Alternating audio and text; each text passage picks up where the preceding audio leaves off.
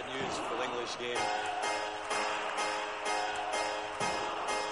We're not creative enough. We're not positive enough. coming home. It's coming home. It's coming. El balón es nuestro.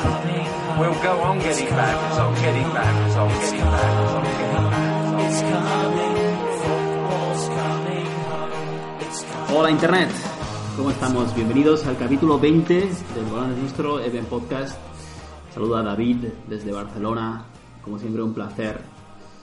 Viajamos al otro lado del Atlántico, eh, donde está Jonah Levalillo, que nos comenta que está, inaugurando eh, estadios. John, ¿dónde estás? Seguro, muy buenos días a todos eh, los oyentes, eh, aquí desde Santo Domingo, desde la República Dominicana. Efectivamente, inaugurando nuevo eh, estudio de grabación aquí, en un nuevo apartamento. Ya tocaba un poquito cambiar de aires y, y- y ya estamos aquí preparados con, con todo. Eh, me he metido un buen desayuno hoy. Eh, he estado, he tomado un poquito de pan tumaca, acordando un poquito de, de ti, David, como estás en- en Barcelona, y le he puesto un poquito de jamón y luego con un juguito de sandía.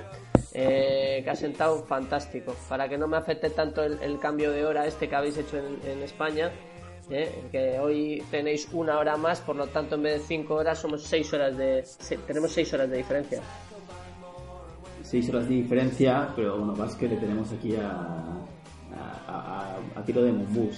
Ahí nos ponemos en siete horas, nos ponemos ahí en... en ¿Dónde estás? Sí, eh, hola, buenos días a todos, eh, a- desde la República Dominicana, buenas tardes David. Sí, vengo, hoy he tenido un plan especial, eh, hoy he hecho de guiri en mi propia tierra, he tenido unos amigos de, de Sevilla que han visitado Bilbao por una especie de soltero y bueno, pues ha tocado el- el- la, la clásica ruta de pinchos, igual que David nos suele hacer pues por por el Chepecha como buen embajador de, de San Sebastián que es.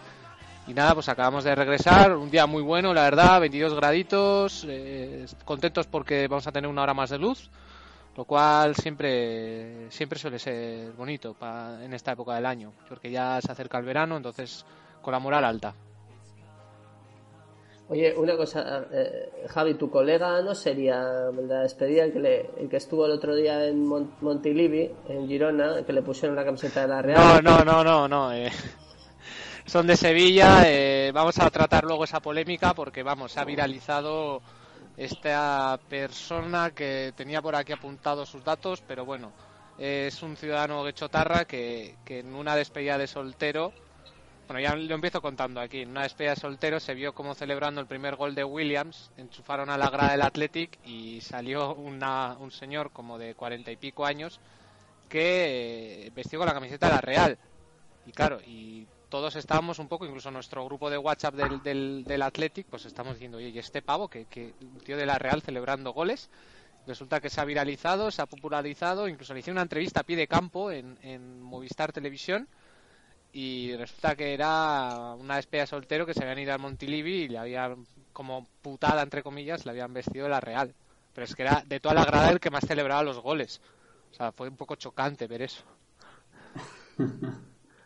Yo, lo primero lo primero que pensé fue que digo la- un poquito la filosofía del balón es nuestro ha llegado ha, ha calado en la, en la en la población digo, esa filosofía de hermandad entre entre los dos clubes por fin ha calado y luego bueno ya supimos que, que en principio no- en principio no era así pero tampoco descartamos algo un granito de arena yo creo que hemos puesto no sé Pero estaban troleando. Pronto los- seremos como la, como la ciudad de. Dandy, como ya explicamos aquí, una ciudad con dos aficiones. correcto Bueno, bueno. Veremos. eh, ahora estoy, estoy aquí viendo de fondo el partido que está jugando el Valladolid Real Sociedad.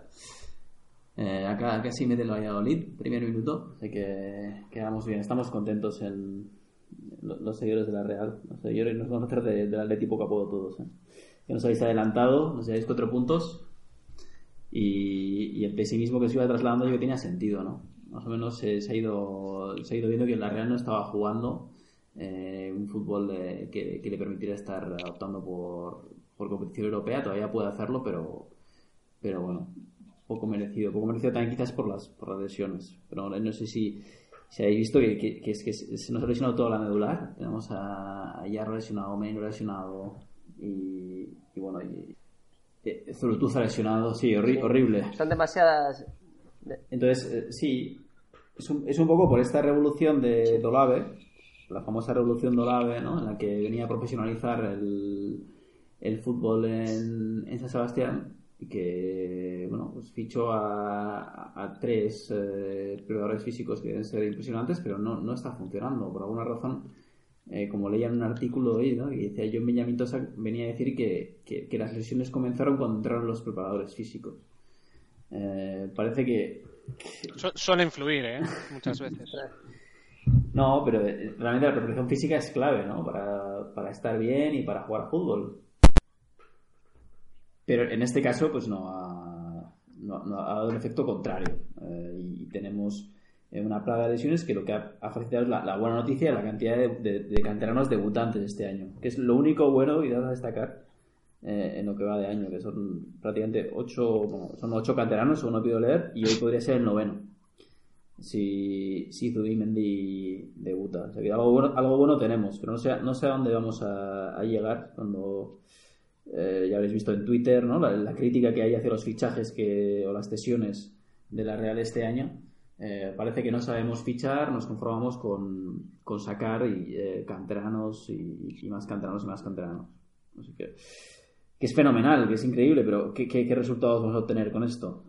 ¿Se está haciendo por, porque, porque hay una, una camada buena, porque lleva una camada buena o porque o, por simple, simple por necesidad, ¿no? Parece que es, que es por lo segundo, que es que hay necesidad, que no hay no se ha hecho una buena planificación deportiva y, necesitas echar mano de, del segundo equipo.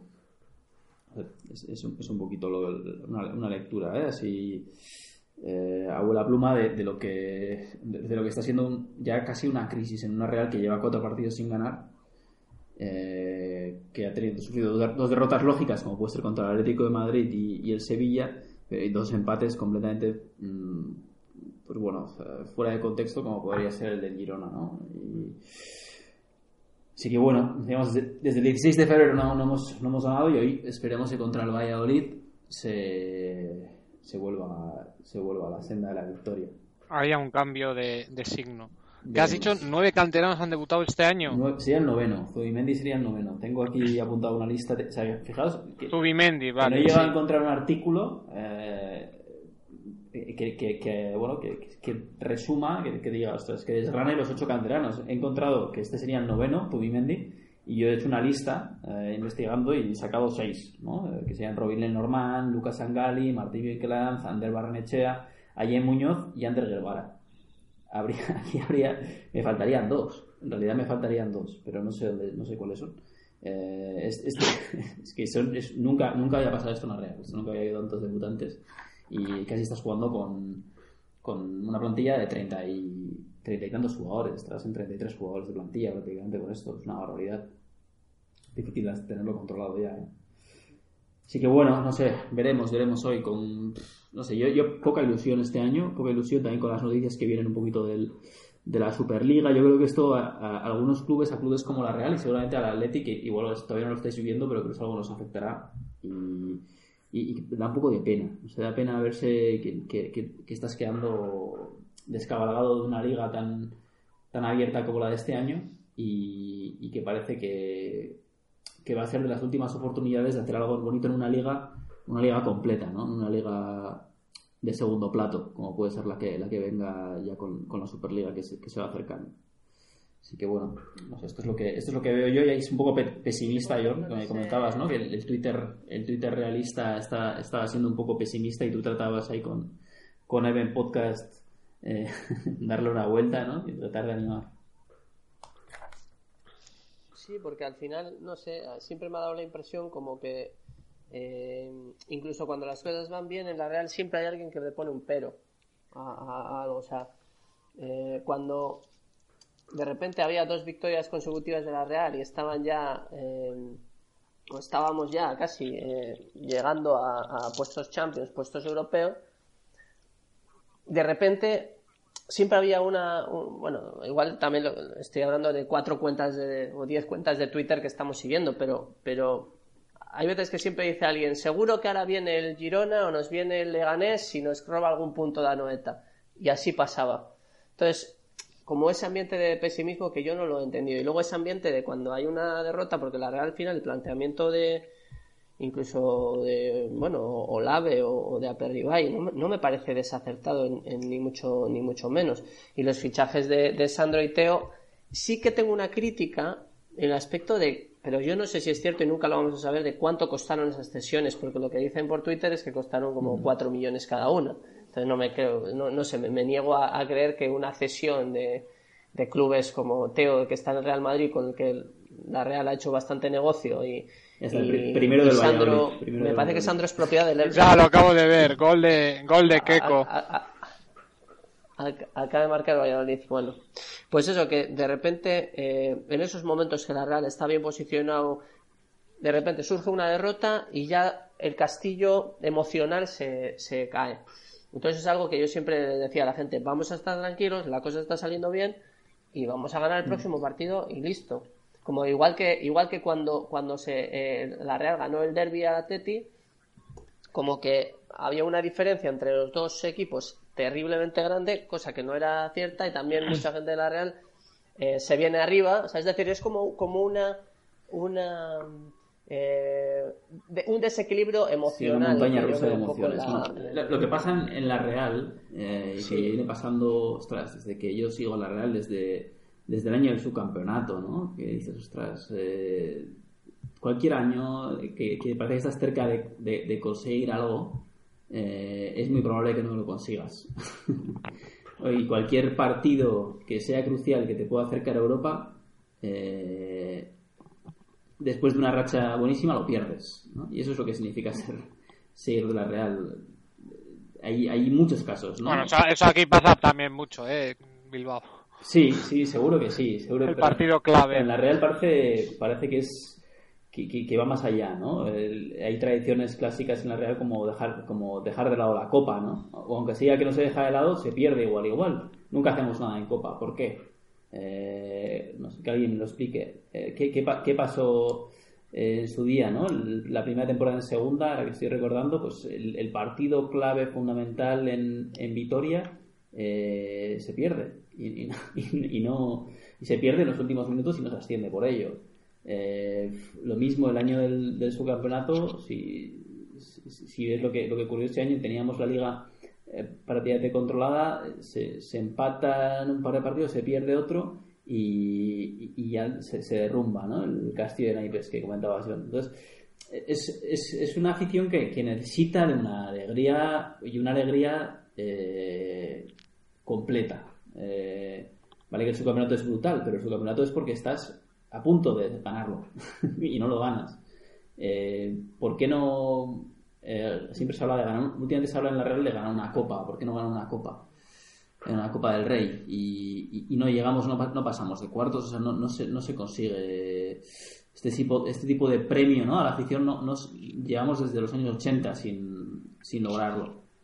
En, en Bilbao creo que, el- que, la clave es un poquito distinta. Ahí sí ha, ha habido verdaderas alegrías y ha habido hitos que, que, se han logrado, ¿no? Si, no me equivoco, en Bilbao.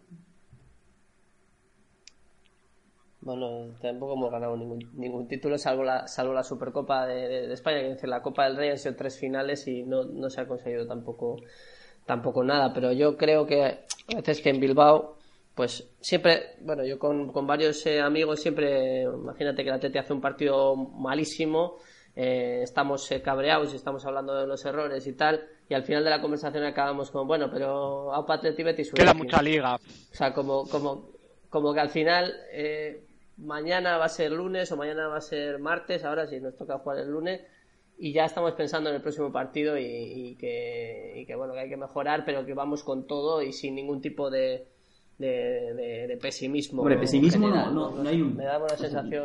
Hay un agorerismo, o sea, no es un, tanto un pesimismo, sino un agorerismo de, de- de entender que cuando algo puede cambiar, como es en el caso del partido de hoy, veremos lo que sucede, ¿no? Eh, este partido contra el Valladolid es clave para, para acercarse de nuevo y aspirar por, por jugar Europa el año que viene.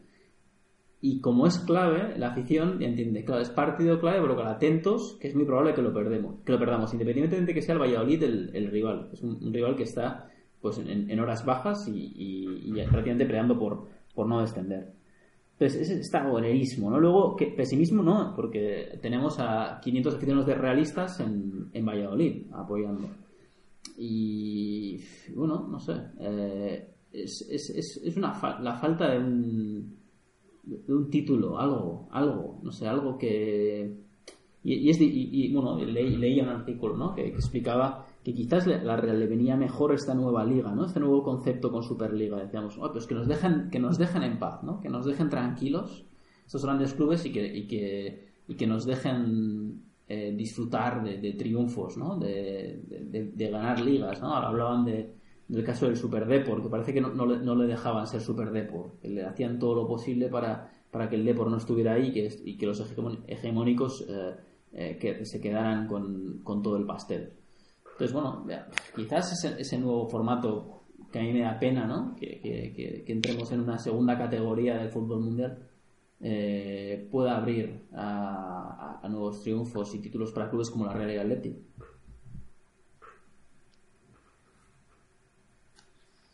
Hombre, desde luego, Pues puede ser. desde luego la, la- el panorama que se plantea para 2024, donde ya se están empezando a dar las primeras conversaciones en la sede de la FIFA en Nyon, pues no sé, sí que la creación de una Superliga sí que pueda de alguna manera a- abrir, eh, bueno, que estamos hablando de una hipótesis todavía, ¿eh? pero sí que pueda abrir un- una, una pequeña espacio para que eh, pequeños clubes tengan su propio su propia competición más más igualitaria más re- más regular más no sé más abierta y en el que bueno pues eh, equipos como el Valencia o el Atlético la Real o no sé si el Sevilla o el Betis pues históricos de la Liga española pues sí que puedan pelear por un título no que es al fin y al cabo lo que lo que importa. Pero bueno eso ya, ya se irá viendo con, el, con, los próximos meses a ver si se va concretando un poco más, si finalmente se va a modificar de arriba abajo eh, el formato de las competiciones actuales o, o no. No lo sabemos. ¿Y en, Bilbao cómo, cómo respiráis ahora mismo? ¿Qué- ¿Cuál es la, el sentimiento? Pero estáis ya, es- sí que entendé- estáis peleando por Europa, ¿no? Es lo es lo que veis. Tres palabras. Quedan nueve finales. Así lo resumo todo. Hay partidos muy Sí, importantes. bueno, Eh, el- el principal partido es el del domingo que viene, que igual estoy yo como enviado especial del Balón es Nuestro, a ver si me llega la acreditación. Pero igual aprovecho el próximo viaje a visitar a, a mi señora parienta para visitar un estadio mítico, ¿no? El, el Coliseo Alfonso Pérez, que contó con la membresía de un, un amigo nuestro y oyente de este programa, Bernard Garrido. correcto. No, pues sí, pues el, el- realmente respiramos tranquilos.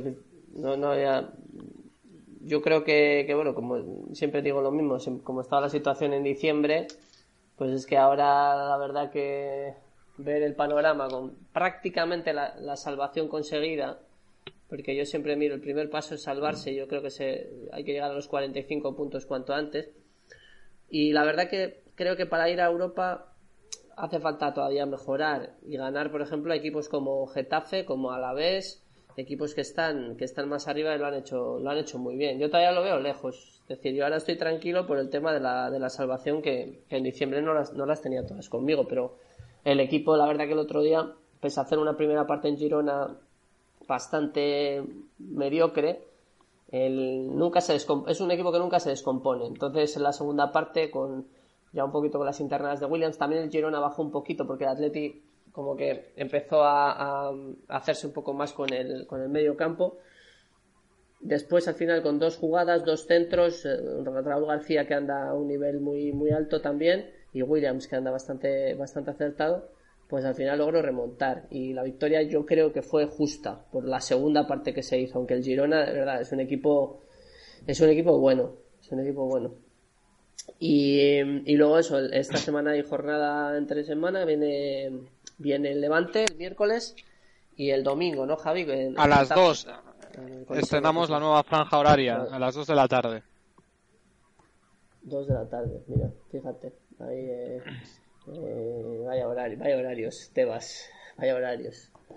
Joder, Tebas, no sabía yo que se había abierto la, Sí, ya han empezado, ¿eh? la franja las, Hoy las se ha jugado ya. Esta jornada ya se, han- ya se ha estrenado esa franja, yo creo. Sí, juega el ha Rayo, sido el, el. Rayo Betis.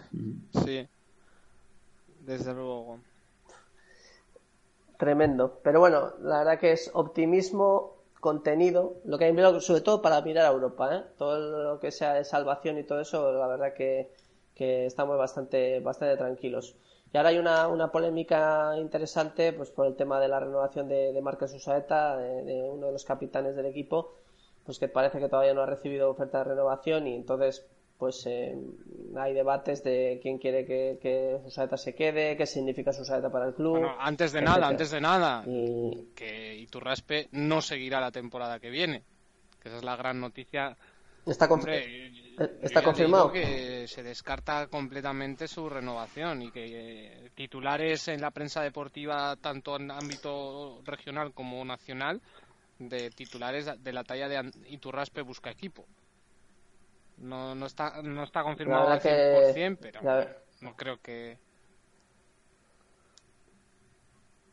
La verdad que es, una noticia que, que a mí me, me reconfortaría mucho. Eh, de verdad que creo que ya vale ¿no? de- del- del funcionariado, ya vale de, de jugadores que no, que no rinden y que están con una ficha alta en el club y hay que elevar el nivel de exigencia. Eso ya se tiene que, se tiene que acabar. Ojalá se pueda confirmar esa noticia. Eh, en cuanto nosotros sepamos algo, lo primero que lo contaremos. y hace, unos días que no hablamos y, y, y en este periodo, bueno, pues eh, que hace mucho que no hablamos, ¿eh? No sé cuándo fue la última vez que, que quedamos, el, el último episodio, pero bueno, en este, en este tiempo nos, nos quedó un poco pendiente hablar de, de, bueno, de, la, de la reivindicación, ¿no? Del, del 8 de marzo, ¿no? del el Día de la Mujer, y, y, y comentar un poco y, o debatir sobre, sobre fútbol femenino, ¿no? Eh, creo que aquí eh, Quisimos hacer un programa, pero no, no había disponibilidad ni medios, pero sí era un tema que nos lo habíamos guardado para, bueno, ya en frío, pues poder profundizar un poco. No, no ser oportunistas también, porque, oh, no, es 8 de marzo, vamos a hablar de esto. No, no, no, o sea, también un poco ser consecuentes o coherentes con nosotros mismos. Sí, yo creo que la verdad es una mm, un tema que, que a mí me da mucha esperanza. No en el sentido de la reivindicación de por sí, de que, de, por ejemplo, el mensaje que emitió en un vídeo que publicó el Fútbol Club Barcelona de que el fútbol es para los futbolistas, o sea, el fútbol no tiene género, el fútbol es para los futbolistas. Eh, cómo la transformación que se está viviendo en un periodo tan corto de tiempo en lo que es el impacto y el alcance que está teniendo el fútbol femenino. Hoy se han vuelto a abrir las puertas de San Mamés, se ha disputado un Athletic Levante esta mañana y en Galdacao la gran mayoría de los establecimientos hoteleros tenían puestas tenían puesto la, la bandera del Athletic. He bajado a Bilbao y había eh, gente, muchísima gente, como si hubiera un partido de, fútbol masculino. Incluso he salido a correr con la camiseta del Athletic porque ayer fui al Pagasarri y me puse esa camiseta, pues ya está sudada, pues ya la uso para correr otra vez. No me llaméis guarro. Y, la gente y varios me han parado para preguntarme a qué era el partido de las chicas. Entonces, eh, por un lado está el tema en que, por ejemplo, Movistar ya está comprando los derechos televisivos, ya dan partidos en, en Vamos y en Gol TV y en otras cadenas. Y por el otro lado es que en categorías inferiores ya se está empezando a constatar que hay muchas chicas que rinden igual o mejor que los chicos. Con lo cual aquí se abre una ventana a largo plazo en el sentido de plantearnos la siguiente cuestión. ¿Es posible que en 20 años pueda haber mujeres en primera división? O sea, no, no creo que sea algo tan disparitado decir eso. Y el impacto que eso supondría. No solo en el aspecto pues social, que es que las chicas también jueguen, porque las chicas también tienen todo su derecho a poder jugar, sino, por ejemplo, en el impacto económico. Yo soy economista y me gusta pensar en estas cosas, de si hay más jugadores disponibles en un mercado, eso puede hacer que sea barate, por ejemplo, el coste de los fichajes, si puedes disponer de más personas. O sea, puede ser un cambio, una transformación que, que, que, que dé lugar, pues eso, a cambios muy estructurales en este deporte, y yo creo que para buenos. Yo, yo soy, yo soy bastante. O sea, tengo, tengo una opinión bastante controvertida en ese sentido, ¿no? Respecto al fútbol femenino. Mm, Cuando, cuando se reivindica el, el fútbol femenino, estamos diciéndole a la mujer que haga algo que, que es cu- culturalmente masculino, ¿no? Sabemos que estamos, estamos buscando la, la ruptura de roles, ¿no? Mm, Así se ha concebido, sí. la, la ruptura de roles, uf, pero, pero, pero sí, continuando en, en un paradigma cultural eh, completamente masculino, ¿no? donde el, el deporte eh, más, eh, más aclamado por los hombres pasa a ser también seguido y, y construido por las mujeres.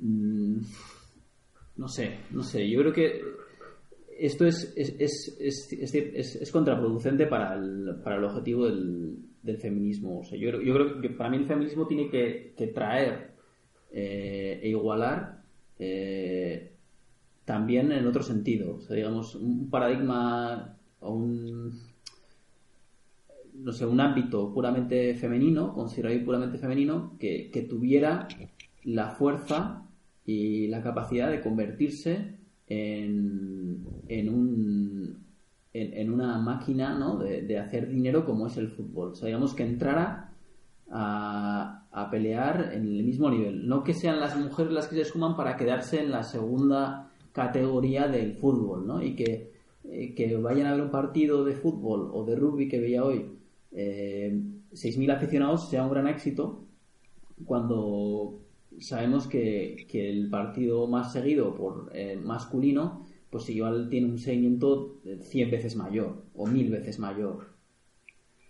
Mm, y damos la espalda a ámbitos que tradicionalmente son más femeninos, ¿no? puramente. Y el hombre lo deja de lado. No sé, aquí eh, me parece lo que comentas, ¿no? Sí, ok, o las mujeres tendrían que, si una mujer es capaz de jugar a, fútbol con, al nivel que, que un hombre juega, pues por supuesto, por supuesto, debería jugar, no debería haber dos categorías, una masculina y una femenina. Eh, y deberían estar en... eh, pero eso es como los niños, ¿no? Los niños por lo general juegan, juegan así. Eh, a edades muy tempranas. Pero, pero el, el punto es ese, es, estamos acercando a las mujeres al fútbol, pero los hombres no nos acercamos a, ámbitos femeninos. No sé, no sé si esto es, si es, si es un poco una, una idea disparatada o cómo lo veis. Hombre, yo, ves- yo no soy partidario de la idea de que la- las cosas, los eventos, las actividades tengan que tener un rol o una categorización, ya sea de género, raza, religión, etcétera, preestablecido. O sea, el fútbol es fútbol, es gente jugando a un juego, consiste en introducir la pelota en la portería rival. O sea, yo no lo concibo como algo que tenga que ser masculino o femenino. Sí que es verdad que en la práctica eh, este deporte ha crecido y se ha desarrollado en torno a la figura masculina, dejando a la figura femenina a otro lado. Hoy en día, ¿qué pasa? Que muchas chicas, como se está rompiendo ese, el feminismo está empujando de alguna manera que a que se rompa ese rol, no solo en el feminismo, sino la apertura de, de mente en general en el mundo occidental, está dando pie pues que las personas ya puedan elegir y que no se estén sometiendo a roles preestablecidos pues por la sociedad o por o por cómo se llama el eh, la- el conductualismo algo así eh, menuda palabra que me acabo de inventar Eh, Entonces eso, ahora, ahora, ahora tenemos la, posibilidad de elegir y, de la misma manera que mujeres se están acercando al fútbol, hay hombres que se están acercando pues a, a actividades femeninas per- perfectamente. O sea, eh, pues desde, mm, no sé, no sé qué podría decir, pues eh, no solo tienen por qué ser Es que es deportivos, casi- pero también sí, en el ámbito es doméstico. Es, que es casi complicado decirlo, porque yo cuando pensaba en decir esos ámbitos de, eh, puramente femeninos, cuando piensas en ellos dices la moda, por ejemplo, ¿no? La moda que es un ámbito que es, que es donde, Sí. donde parece que la mujer tiene un papel más importante. Pero ¿quiénes son los grandes modistos? Son hombres. hombres Eh, Y la cocina, lo y mismo. la- Mm, yo creo que, creo que quizás sí sea un paso adelante, ¿no? El hecho de, que las mujeres, de que, de que empecemos a ver fútbol femenino. Puede ser, sí, pero, es que es que me parece algo mm, poco significativo y, una forma de maquillar, una forma de maquillar el hecho mm, de que lo, lo que viene de lo femenino no se, muchas veces no, no se le da valor o, o, o es el hombre el que se, se, apodera de ese ámbito incluso y, bueno, no sé, me parece que, estamos yendo hacia un, hacia un tipo de feminismo, es un tipo de feminismo con el que yo no comulgo tanto, que es en, el, en un feminismo en el que la mujer adopta rol, el rol del hombre, ¿no? Y parece que se pone al mismo nivel porque estoy adaptando el, el rol del hombre. Yo creo que es, es, es- no es una ruptura de roles, sino que es una mm, predominancia del rol masculino. O sea, digamos, el rol masculino como tal rompe barreras de rompe barreras de sexo y, entra también la mujer entra en ese rol. Yo, por ejemplo, aquí siempre, siempre voy hacia la tendencia de, de darle naturalidad a, a, a este debate, ¿no? O sea, yo siempre eh, digo que, eh, lo que ha dicho respondiendo a la pregunta de, al debate que ha, que, ha, propuesto Javi en el día de hoy de si en 20 años pueden competir los hombres y las mujeres en, eh, en la misma división, en el mismo deporte, en este caso en el, en el fútbol, y jugar en un equipo de, de hombres y mujeres, pues eh, si lógicamente yo siempre doy naturalidad al tema y busco el talento. Hay muchísimas mujeres en, en- jugando en la primera división de fútbol español, eh, categoría femenina, que quizá tengan más, bueno, que seguro que tienen más nivel que, muchos hombres que están jugando en primera división. ¿Y por qué no? Eh, puede, puede pasar eso en, en uno- en unos años. Ahora mismo el- socialmente estamos en un debate pues eso, con las profundidades que, que nosotros hemos tocado, ese intercambio de roles, ese que el- la mujer va hacia, hacia el- lo que habitualmente se consideraba el rol del hombre y tal. Es un debate que, claro, hay tantas opiniones y tantas cosas, yo siempre tiendo a darle naturalidad. Por ejemplo, con el tema del fútbol femenino, aquí yo, desde República Dominicana, yo tengo que decir que me he quedado alucinado con... eh, con el eh, que casi en todas las canchas que hay aquí, aquí no, no hay tanto fútbol 11, porque no, no, no ha llegado el fútbol como tal y la educación deportiva solamente se puede impartir, por ejemplo, en, en la Barça Escola que hay aquí, creo que el Bayern de Múnich puso una, una escuela también y el Real Madrid tenía alguna cosa, una, alguna escuela, pero en realidad aquí lo que se suele hacer es hay un montón de canchas de jugar al fútbol 5 para 5, 7 para 7, canchas de, de, de pasto artificial y eh, pues va mucha gente, se en- entrena, luego compite en algunas ligas que no son para nada organizadas, pero en comparación con, con- España, por ejemplo. Pero es bonito. Y el tema del fútbol femenino, casi en todas las canchas siempre hay un equipo de chicas jugando. Y yo alucino con que muchas veces, eh, eh, además aquí es un país, República Dominicana, con una cultura todavía machista y una cultura eh, más cerrada en ese sentido, donde el debate del feminismo no, no ha llegado al mismo nivel que en Europa, y ves a unas chicas jugar con una capacidad de movimiento en el campo que yo no se la he visto a ningún chico aquí en República Dominicana. De verdad, una capacidad de posición, una capacidad de, de entender el juego, eh, una, una, una pasada. Y aquí se lleva ese, ese tema mucho. En República Dominicana, que ha empezado el fútbol hace 5 o 10 años, hay equipos femeninos, muchísimas chicas jugando aquí. Es una buena noticia también para, para el país. Y yo me he quedado alucinado con el tema del, del, del nivel. O sea, el nivel de, más que, o sea, ves a, a- a esas chicas jugar y más, o sea, un, un- un nivel de, de- de- de conocimiento, de entendimiento superior a, a- a muchos chicos. Yo publiqué hace con creo que publiqué el propio 8 de marzo, fui un poco oportunista ahí, bueno, eh, os lo permito. Eh, publiqué el propio 8 de marzo una noticia que nos llegó de una jugadora del Club de Fútbol Femenino de Madrid, que no es el- no sé si es el Real Madrid o no, pero eh, es el CFF o CFM. No, no porque el Real Madrid, no porque el Real Madrid no tiene equipo femenino. Ya ves. el no debe ser nombrado. Pues eh, un equipo de fútbol femenino de Madrid, una de sus jugadoras también es entrenadora de un equipo de infantil y, y de otro de, no sé si cadete o no sé. Y en ambos clubes, pues ya en la Comunidad de Madrid ya debe haber ligas mixtas, que haya equipos de niñas y de niños o mixtos y tal. Se está intentando potenciar esto desde más abajo, desde el fútbol base y a mí me parece muy bien.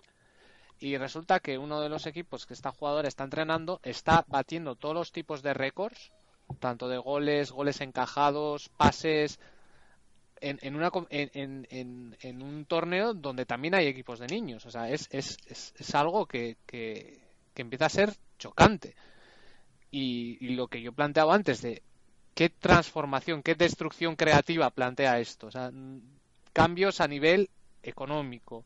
Más oferta de jugadores, lo cual va a hacer que el mercado de fichajes sea más competitivo. Cambios en la táctica. O sea, igual las, las mujeres por sus, por su fisionomía o porque tengan ciertas capacidades, ciertas carencias, tienen que adaptar una forma de juego, con lo cual puede hacer que la llegada de la mujer pueda, pueda crear nuevas tácticas, nuevas maneras de ver el juego. Entonces, eso también puede ser, puede ser muy interesante. Estoy totalmente de acuerdo. Estoy totalmente de acuerdo. Y estoy repasando aquí, según mis datos, y, y resulta que la liga que llega vigente desde el año 1888, el equipo más laureado es el Athletic Club, y ni siquiera lo sabíamos, ¿sabes? O sea, es que es... No sé. O sea, ¿Tú sabías que era el Athletic el que más ligas femeninas tenía, John? Claro, pues, eh, Javi, Pues, por pues, favor. pues, pues entonces soy yo, soy yo el hombre del Neandertal, entonces. Y, y No, no, no, no, no, pero que, que bueno, el, el, Atleti, eh, cuando, cuando comenzó la liga, o sea, la, primera división de fútbol femenino, el Atleti eh, ganó varias ligas y era el, equipo poderoso, ¿no? De fútbol femenino español. Luego sí que es verdad que más o menos pues el, el Barcelona se unió, el Atlético de Madrid se unió y empezaron también a traer gente de fuera, traer pues a la mejor jugadora o de, de- Inglaterra, la mejor jugadora de, de- no sé, de, Inglaterra sí que se que, que- llegó, no, no me acuerdo el nombre, eh, pero llegó una, una chica y, eh, y empezaron, claro, lógicamente a hacer equipos más competitivos y al Atleti pues le fueron comiendo un poco el, el- el terreno, pero pero de todas formas ahora hay, un- hay una liga femenina pues bastante bastante bonita lógicamente en cuanto a economía porque el fútbol al final es es, es dinero Tengo el- eh, tengo el dato de incluso a traspasos. Te- in- el, Claro, pero incluso, incluso a Tebas, que es la persona que más le gusta el dinero en, en esta, en esta vida después de y la Florentino, falange. pues eh, eh, claro, cuando Tebas le vea eh, el sentido económico al fútbol femenino, entonces se va a meter. Y ahora se está metiendo a hacer esas cosas. Y son iniciativas buenas. O sea, yo, mira, fíjate que, que somos críticos con Tebas, pero cuando se hacen unas cosas buenas también hay que decirlo. Eh, pero es cuestión de, cuestión de dinero también. Y ahora se le está sacando rédito, rendimiento económico y se le va a ir sacando, se irá sacando más. Al final el fútbol es un producto, eh, la Superliga va a ser un subproducto, el fútbol femenino es otro subproducto, la Liga Española va a ser un subproducto, la Liga Inglesa, los chi- la Liga China se ha metido a invertir dinero, los estadounidenses también, y al final a la FIFA le interesa ganar. Tengo, un- tengo un Ya detalle que David va a flipar. El equipo más laureado en Guipúzcoa no es la Real, Ajá. ni el segundo es la Real, es el Añorga. La ñorga. El cuarto equipo, sí, tiene tres, tres competiciones, tres títulos ligueros. Y el Oyarzun tiene uno, y la Real cero. Pero, Así que el fútbol guipuzcoano no- La ñorga juega en, ¿En qué división está jugando la Ñorga? O sea, en la primera división estatal. Pues creo que no, ahora mismo no, no está jugando la Real, pero la Ñorga ganó tres años consecutivos, creo. No, 92, 95 y 96. Y el Oyarzun en el 91, o sea, fue el lustro de oro del fútbol femenino guipuzcoano. O sea, alucinante. Y hablando de economía y todo eso, pues tengo aquí los datos. Eh, este año el fútbol femenino ha movido 600.000 euros en mercado de fichajes. O sea, eso es lo- el valor de mercado de Gaisca Toquero. O sea, en todos los movimientos, que habrán sido muchos de chicas de clubes a clubes, 600.000 euros. O sea, que eso es una cantidad ínfima, si comparamos con... Eh, Lo que pasa es que estamos com- comparando con, con eh, em, och- 85 millones de, de Virgil van Dijk o, o- o cosas a- así, ¿no? O, o 120 o 140 por Coutinho. O sea, es que lo que pasa es que el fútbol masculino se ha convertido en un, en un caos eh, económico. O sea, es una, una pasada lo que se ha eh, ¿Y sabéis, eh, eso. tenéis idea de lo que, lo que, lo que busca el, el macho alfa del fútbol español, eh, Rubiales? Y quiere una, una liga una liga femenina paralela, eh, alternativa, El macho alfa. en la que creo que está eran, era obligado el profesionalismo de las, de las chicas y, y, en fin, algo que ha sido rechazado de, de- de pleno. Mm, No, no, no conozco el detalle, eh, la propuesta, pero, pero aquí había otro, hubo otro encontronazo Teba Rubiales. Otro más, otro más para la colección. Sí, sí. Yo no sé, yo creo que ya es entre instituciones, ¿eh? Ya no es, no es quien la dirija, sino es la institución en sí, ya lo que está enfrentado. Pero bueno, bueno, no sé. a- a- hablando de. Yo antes os comentaba, ¿no? Que me, me gustaría. Bueno, Sí. perdona, perdona, Da- David, una, una, una cosilla, que ojo que Rubiales ha dicho algo positivo esta semana. Parece ser que van a cambiar el formato de la Copa. Tanto que en podcast ha, ha pedido, o sea, de- hemos mandado Tal y fax, como hemos dijo Podcast. eh, hemos ma- email, hemos mandado de todo, eh, en persona, nos hemos posicionado en la sede de la, de la federación y parece ser que van a hacer partido único hasta semifinales. Parece ser, todavía no está confirmado. Es una noticia eh, que, que he leído esta semana y vamos a ver si se confirma. Y se descarta la Final Four, ¿no? Se descartaba la Final Four por tema de seguridad, ¿no? Por tema de seguridad y yo creo que por tema de, de ética. O sea, por favor, una Final Four, que somos el baloncesto o qué, para eso. O sea, por favor, un Final Four. Ay, mi madre, joder, es, inc- es increíble, no, no puede ser. Y bueno, para cerrar un poco con el tema femenino, eh, sí que es verdad que ahora se está metiendo las televisiones a mansalva. No sé si es bueno o malo, por lo que ha dicho John, de que, de que a Tebas le gusta el dinero y la falange más que a un tonto un lápiz, ¿sabes? Pues entonces eh, no sabemos si eso puede dañar o, o beneficiar a largo plazo. Las cifras son que de los 65 partidos que se han televisado la temporada pasada, 32 de ellos, o sea, un 50%, más de 100.000 espectadores. Oye, un poco más o menos la audiencia que tenemos nosotros, pero pero bueno. Un poquito menos nuestra audiencia, que, pero Y ya pues empiezan a, a abrir estadios y todo eso, no sé. Veremos, el tiempo el tiempo será quien quien coloque las cosas en su sitio, como se suele decir por ahí.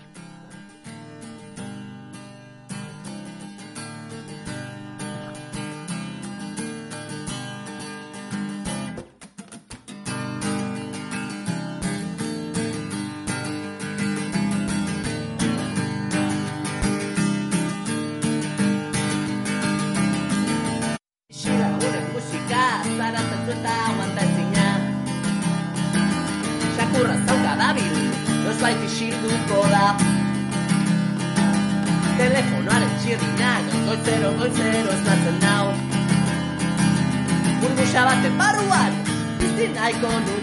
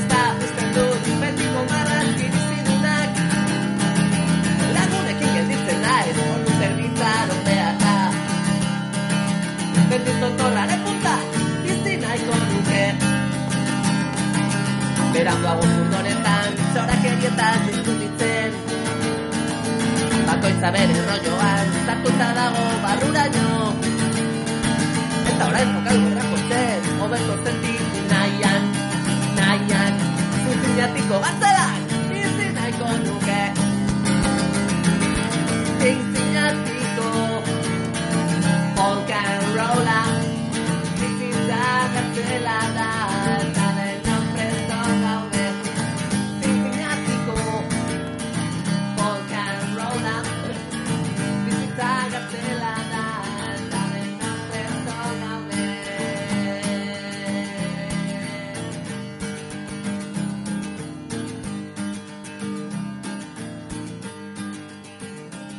Javi, cué- cuéntanos este, este, nos comentabas antes fuera, fuera de antena que había un, un derby eh, de tres equipos. Lo, lo nunca he visto, Javi. ¿qué- ¿Qué, Correcto, es esto del derby de tres equipos? Una de las zonas más emblemáticas de, de, de Inglaterra, por cierto que hemos cambiado de país ya.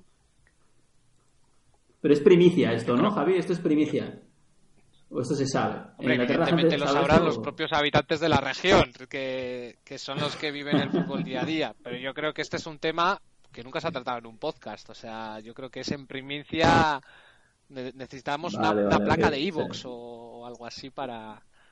Pues sí, eh, hemos, eh, estamos en las series de, derbi- de derbigrafía, perdonad. eh, ya hemos acabado repasando los principales derbis de una de mis naciones fetiche, que es Escocia, y ahora nos hemos metido pues con, la, madre del fútbol, que es eh, la madre Inglaterra. Y bueno, quería empezar un poco de norte a sur, eh, analizando, porque si me meto al final en cada comarca y tal, pues, puedo pues podemos levantar una baldosa y sacar cinco derbis. Entonces, eh, evidentemente nos moriríamos y no habría acabado esta sección o esta serie de esta serie de derbigrafía. Entonces, mi- lo que yo voy a plantear son las principales regiones de, de Inglaterra, pues que son el, el Northeast. La verdad es que los ingleses son muy sosos para poner los, los nombres de las regiones, no, no como nosotros con las comunidades autónomas. Abro un pequeño paréntesis. Los franceses son mucho peores y ya lo veréis, pero todas las regiones se llaman Southeast, Northwest, North tal. Entonces, la, la primera lo primero, por romper con esto y para empezar bien, pues he cogido la única región de Inglaterra que no tiene esa región administrativa que no tiene un nombre soso y es el Yorkshire, ¿sabes? Yorkshire. y las- Pero eso es un perro, Sí. ¿no? El Yorkshire. También es un perro y un postre, el, eh, el Yorkshire Pudding. Vale, vale. La, la verdad es que es una de las regiones de la Inglaterra más profunda, eh, donde, bueno, pues eh, ha estado el cinturón industrial, pues de la zona de Leeds, Doncaster, y, bueno, pues luego también un poco más arriba está, bueno, un poco más al este está la zona de, Hull y Scunthorpe, pero bueno, ese es otro side de las regiones inglesas. Y yo creo que, como iba comentando antes, aquí en primicia planteo un derby a tres. O sea, es algo que me ha visto. roto la, la cabeza. Lo Lo nunca he visto. El, Yorkshire Derby. Ujú. Entonces, Si este antes de que empieces, puedo hablar del Yorkshire Terrier, que tengo ya abierta la página, y luego ya seguimos eh, con, con el- los derbis. El Yorkshire Terrier eh, es una raza canina producto de la combinación de terrier escocés e inglés que se originó cuando una parte de la población de Escocia se vio desplazada debido a la revolución industrial y se asentaron en Inglaterra. Es un. Bueno, suele pesar como 3,2 kilos, su esperanza de vida es de 13 a 16 años y el macho adulto eh, mide 17 centímetros. La hembra no tenemos datos. Su- de- de- Tres- 3.2 3.2 puede llegar a kilos pesar de, de peso. de media, dices. Porque yo he visto, yo he visto alguno, yo he visto alguno como, o sea, eh, de 4, 4, por lo menos, igual 4 o 5 kilos, ¿eh? o sea, igual, no sé, eh, pero bueno, de, Sí, de media. sí, sí, bueno, esto es, la- esto es lo que, lo que pone aquí eh, en, en, en Wikipedia. eh, de, de- de- de temperamento deben ser au- audaces, independientes, inteligentes, confiados y valientes. El Yorkshire Terrier. Pero bueno, ya está, hasta aquí el paréntesis. Yo creo que También está el pastor del Yorkshire, creo que es otra raza autóctona. ya da suficiente vergüenza hablando de Yorkshire. Y, y además es curioso. Yo, yo, como sabéis, he vivido en Inglaterra. También he tenido el placer de visitar el, el- el Yorkshire, pero se pronuncia Yorkshire. Para que se ¿Ah? Yorkshire. Yorkshire. Eso, eso viene bien para los seguidores nuestros de, de la zona de Leeds, eh, pues que están escuchando el programa y, y bueno, con mi, con mi pronunciación no, no se iban a enterar y ahora ya saben de lo que Vale, estamos pues hablando. bueno, un poco para poneros un poco en situación, la- es una zona que está en el centro norte, eh, pues sería el Castilla y León de, de- de- de Inglaterra un poco, pues en el centro tirando para arriba, donde luego está el North East Side y el North West Side. O sea, como he dicho, escasa originalidad con el nombre de las regiones. Eh, bueno, es una región bastante extensa, pero bueno, a nivel futbolístico tienen eh, bastantes equipos, pero eh, los, que los tres que conforman este derby casualmente son los más importantes. Y no solo eso, sino que geográficamente se encuentran en la zona sureste de Yorkshire, eh, a escasa, me atrevería a decir, según Google Maps, que es fantástico, como diría Mourinho, a escasa hora de Manchester. O sea, también tela por ahí. Entonces, estos tres equipos que geográficamente parece que habrá máximo 20 kilómetros de distancia entre cada uno de ellos, son el Leeds United, obviamente, entrenado por un viejo conocido de, de Lezama, el, Lo más grande. el Bradford City y el Huddersfield Town, que actualmente milita en la Premier League. Entonces, este era un derby que estaba un poco está un poco perdido, ha pasado un poco como, como en Cantabria, ¿no? Que se ha retomado el clásico cántabro, el, el Santander contra el Gimnástica de Torrelavega. El Racing. Sí, el- Racing, perdón, se perdón, perdón. Javi, perdona que te voy a cortar el de rollo otra vez. Dices que Leeds sería uno de los der- uno de los participantes del derby es el Leeds. No, Claro. pero el- está fuera de Yorkshire. No, el, el Leeds es Yorkshire. Yorkshire. Sí. Pero yo desde aquí en, en- Sí. en el mapa no, no sale, sale debajo. O sea, no sé. ¿Dónde? No, está, está, está Bradford, a- abajo está, en el sur está Huddersfield y, y, y Leeds a la, a la derecha, al este. Luego también en la región hay equipos importantes como, como el Barnsley, que es un clásico que es un equipo ascensor entre la, la Championship y la League One. Y luego también es el Doncaster, una ciudad que he visitado, por cierto. Y luego ya un poquito más abajo, aunque esto ya estaría en los Midlands, están nuestros amigos de Sheffield, ¿eh? O sea, también prestémosles atención. Pero sí, la verdad es que estoy aquí en, en pleno Google Maps haciendo zoom in y, y la, son tres núcleos ur- urbanos. El- la principal población sería Leeds, obviamente, porque es una de las principales ciudades de Inglaterra por su importancia industrial en los últimos siglos. Y luego eh, está Huddersfield y está Bradford. Entonces, como iba comentando, es un derbi, es- el espíritu de este derby se había un poco perdido debido a, a la- al buen ritmo o a las décadas históricas del Leeds United en los 60 y en los 70, con, con Don Revy y, y, bueno, luego también en más tarde en el 2000, que jugó la Champions en Leeds en la década de los 2000, si mal no me equivoco, creo que se llegó a enfrentar al Real Madrid, si no mal no me equivoco. No, al, al Deportivo. Al Deportivo, correcto. Entonces, como el, el Leeds descendió como por el año 2006 o 2007 a la segunda categoría de, del fútbol inglés, volvieron a encontrarse muchos años después los equipos de ese área. Entonces, eh, para situarte a nivel Quecho Guipúzcoa, como diría Pablo Casado, eh, es como si, geográficamente como lo estoy viendo, es como si estuvieran en la misma división el Real Unión, la Real y yo qué sé, el Oyarzun. Entonces, eh, a raíz de esa proximidad, pues se ha generado un derby y analizando un poco eh, las, los, cada uno de los cada uno de los equipos que lo conforman, el principal vencedor de la serie de partidos entre los tres no es el Leeds, es el Huddersfield, siendo el Leeds United el segundo con 41 y el tercero el Bradford City. Pero bueno, la mayor rivalidad, según lo que estoy leyendo, es el Bradford con el Leeds United, siendo este último un equipo ultra odiado en el Bradford. Puede ser por el sentido de segundones que puedan tener. Pero bueno, entre los tres equipos, indudablemente, el equipo más laureado y con claras opciones de jugar en la Premier League, bueno, además del Huddersfield, es el Leeds United, el, que yo considero que tiene más, más historia entre todos. Y en cada esquina. Enhorabuena por el reportaje, Javi. Enhorabuena por el reportaje porque yo en Google, cada vez que busco Yorkshire, me aparece el perro. Incluso en Google Maps, si pongo Yorkshire, me pone Yorkshire y parece, va a Barcelona, una tienda de Yorkshire, tío. Y, y no. Me está siendo muy complicado seguir el reportaje. No sé cómo lo has hecho, tío. Pues igual menos dogs, así, en plan, para quitar los perros. O... Uf. ¿Has, has probado Yorkshire Region? A ver.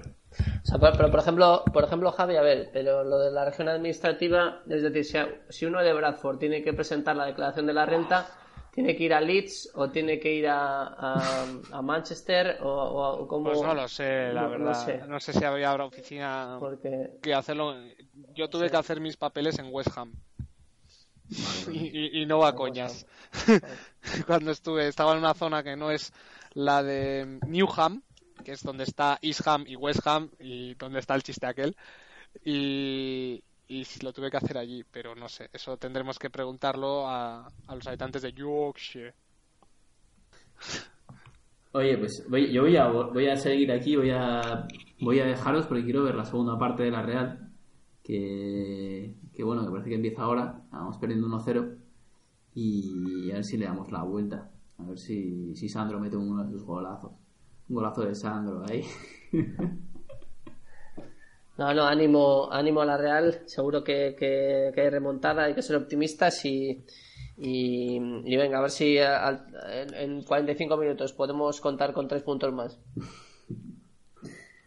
Bueno, yo pues nada, un saludo desde allí República Dominicana. ¿Qué, qué, qué idea tienes para hoy? ¿Tienes planes? Pues hoy me toca, bueno, el fin de semana completo me ha tocado eh, cuidar de mi sobrina aquí, eh, la tenemos en, en casa y ahora probablemente saldremos a algún, creo que hay un evento de tema de, de niños y así, con eh, algunas cosas y vamos a ir a dar una vueltilla. Jugando la pretemporada de la Eh, paternidad. Correcto, la pretemporada. Eh, ya ensayando, ayer cambié mi primer pañal, por cierto, de, de mi vida. Nunca había cambiado un pañal, cambié un pañal y preparé una papilla también. O sea que ya estoy ensayando un poquito, pero, pero bueno, entonces ese es el plan y después verme el Liverpool Tottenham, que nadie me haga spoiler, por favor, que lo tengo que, lo tengo que ver ahora en la, en la tardecita. Un eh, Sampdoria Milan también interesante. Estoy siguiendo bastante al Milan últimamente con los fichajes de Lucas Paquetá y, Pi- y Pion- Piontek. Eh, la verdad que bastante animado con que el año que viene puedan jugar la Champions. Y poco más. Y mañana lunes. Así que para adelante es, es para adelante que vamos. Y la semana que viene Bayer Borussia. Por cierto. Wow. partidazo. El Dortmund ganó ayer. El sobre la bocina, el sí. Bayern, por lo tanto el, el BVB ha vuelto a, a la primera posición. Así que vamos a ver si, si consiguen ganar la liga. Ojalá que sí. Hombre, el, el Dortmund sobre la bocina contra el Wolfsburgo y el, Bayern no supo arrancar un triste empate de, contra el Freiburg. Así mismo. Bueno, Javi, también te, te despido. No sé que si tú te ya, ya estés pensando en el día de mañana, ¿no? Que te, que te estrenas ahí en, en tu nuevo en tu nuevo cargo. Sí, tengo reconocimiento médico, sacaré la foto ahí levantando el pulgar desde la camilla. y nada, pues he quedado con Pedro Méndez para, bueno, para arreglar los últimos detalles del contrato y bueno, pues esperemos que vaya todo bien. Bueno, bueno, pues a ver si, si esa, ese contrato ya es el, el definitivo y, y te asientas una temporada en el club. eh, y son este es un momento dulce. Este es un momento dulce en lo, en lo deportivo. Sí. Mi sueño, mi sueño de niño es jugar en, en Guardian.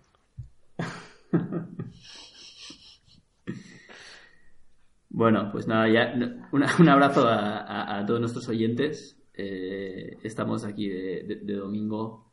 Eh, vamos a ver qué, qué hace la Real, qué, qué pasa. Y esperemos que, que la semana sea, sea agradable, relajante para todos y que nos escuchéis cuando podáis. Pero escuchadnos, por favor, que, que, tenemos solo. Os tenemos solo a vosotros como oyentes. rogando aquí, por favor, por favor, por escuchadlo, escúchame. ¡Escúchame, payaso! Bueno, un abrazo a todos. Os dejamos con, con Johnny B. Un abrazo. Un abrazo. Venga, agur. agur, agur.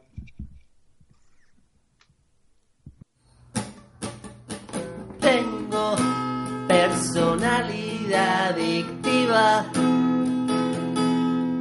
y tú eres mi sustancia preferida. Corriendo por mi sangre noche y día. Al principio abriste un mundo nuevo, ahora eres las pilas.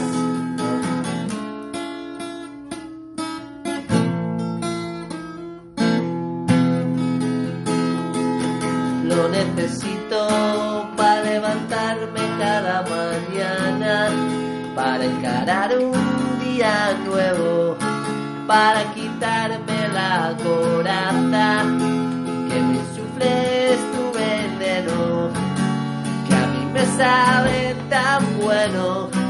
Y aquí que hoy te pediré otra vez que digas con la boca bien grande, con tu boquita de caramelo. Dímelo, dímelo, dímelo. Difícil llegarte pegándome tan lento. Estamos cada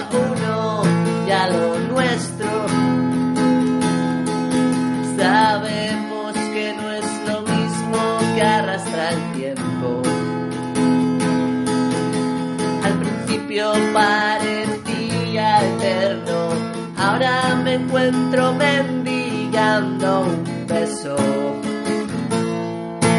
Lo necesito una canción desesperada con todos los amores muertos, con las pasiones agotadas.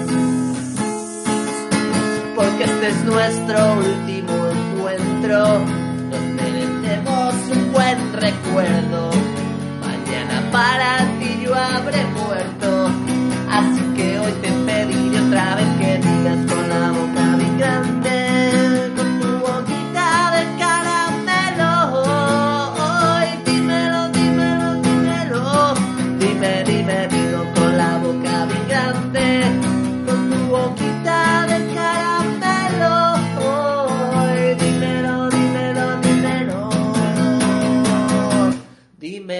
quiero.